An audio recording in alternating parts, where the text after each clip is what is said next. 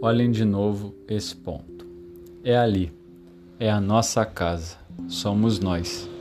Nesse ponto, todos aqueles que amamos, que conhecemos, de quem já ouvimos falar, todos os seres humanos que já existiram, vivem ou viveram as suas vidas, toda a nossa mistura de alegria e sofrimento, todas as inúmeras religiões, ideologias e doutrinas econômicas todos os caçadores e saqueadores, heróis e covardes, criadores e destruidores de civilizações, reis e camponeses, jovens casais apaixonados, pais e mães, todas as crianças, todos os inventores e exploradores, professores de moral, políticos corruptos, superastros, líderes supremos, todos os santos e pecadores da história da nossa espécie, ali num grão de poeira suspenso num raio de sol. A Terra é um palco muito pequeno em uma imensa arena cósmica. Pense nos rios de sangue derramados por todos os generais e imperadores para que, na glória do triunfo, pudessem ser os senhores momentâneos de uma fração desse ponto. Pensem nas crueldades infinitas cometidas pelos habitantes de um canto desse pixel contra os habitantes mal distinguíveis de algum outro canto, em seus frequentes conflitos, em sua ânsia de recíproca destruição, em seus ódios ardentes.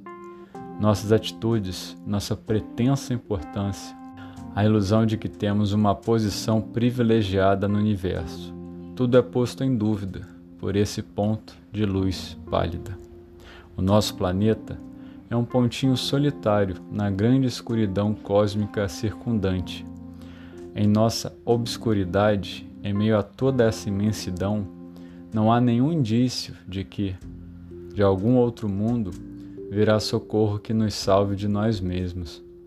A Terra é, até agora, o único mundo conhecido que abriga a vida.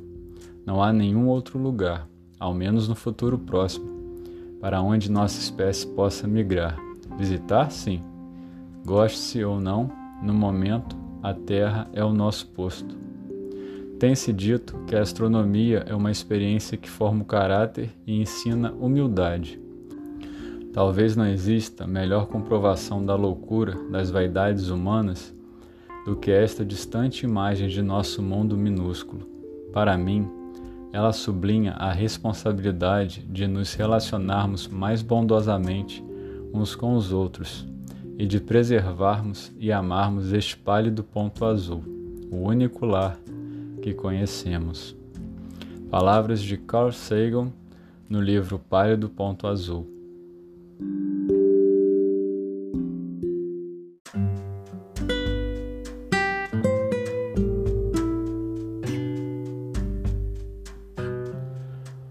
Olá, meu nome é Vinícius Carvalho e você está ouvindo o podcast Caminhar. Seja muito bem-vindo, seja muito bem-vinda.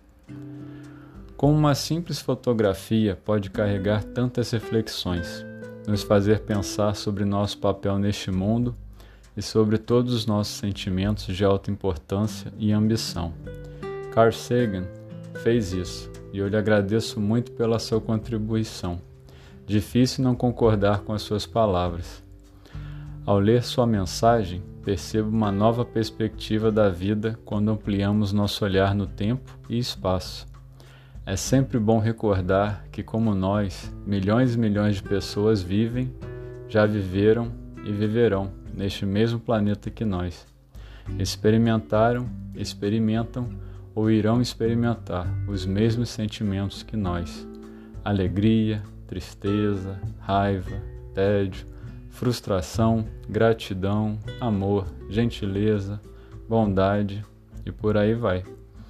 E quando olhamos para tudo que a história, as artes, os livros, a arquitetura, a cultura nos apresentam, é sempre notável os caminhos que nós seres humanos percorremos.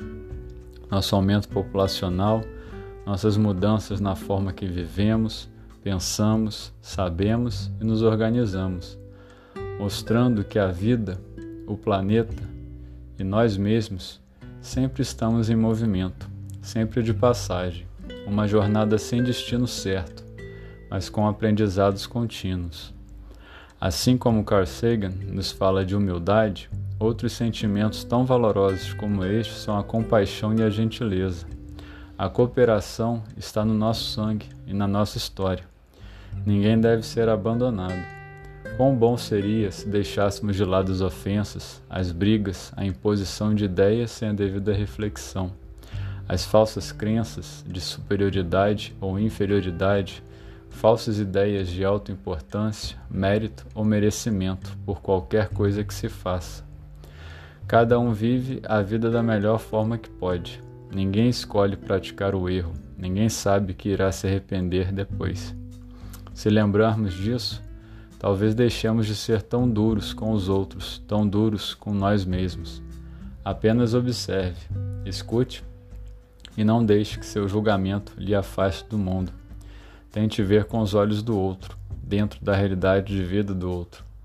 Talvez assim nos tornemos mais humanos, menos perfeitos, mais piedosos e bondosos e assim, quem sabe, mais felizes e tranquilos, porque não brigamos com o mundo e sim aprendemos a viver nele, da melhor forma que pudermos e sem esquecer de quem somos e o que buscamos. Esta é a interpretação que tive desta mensagem e as reflexões que fiz a respeito. Você pode não concordar com o que eu disse, pode pensar diferente. Esta é apenas uma narrativa como outra qualquer. O intuito aqui é um só: provocar a reflexão e uma mudança para melhor.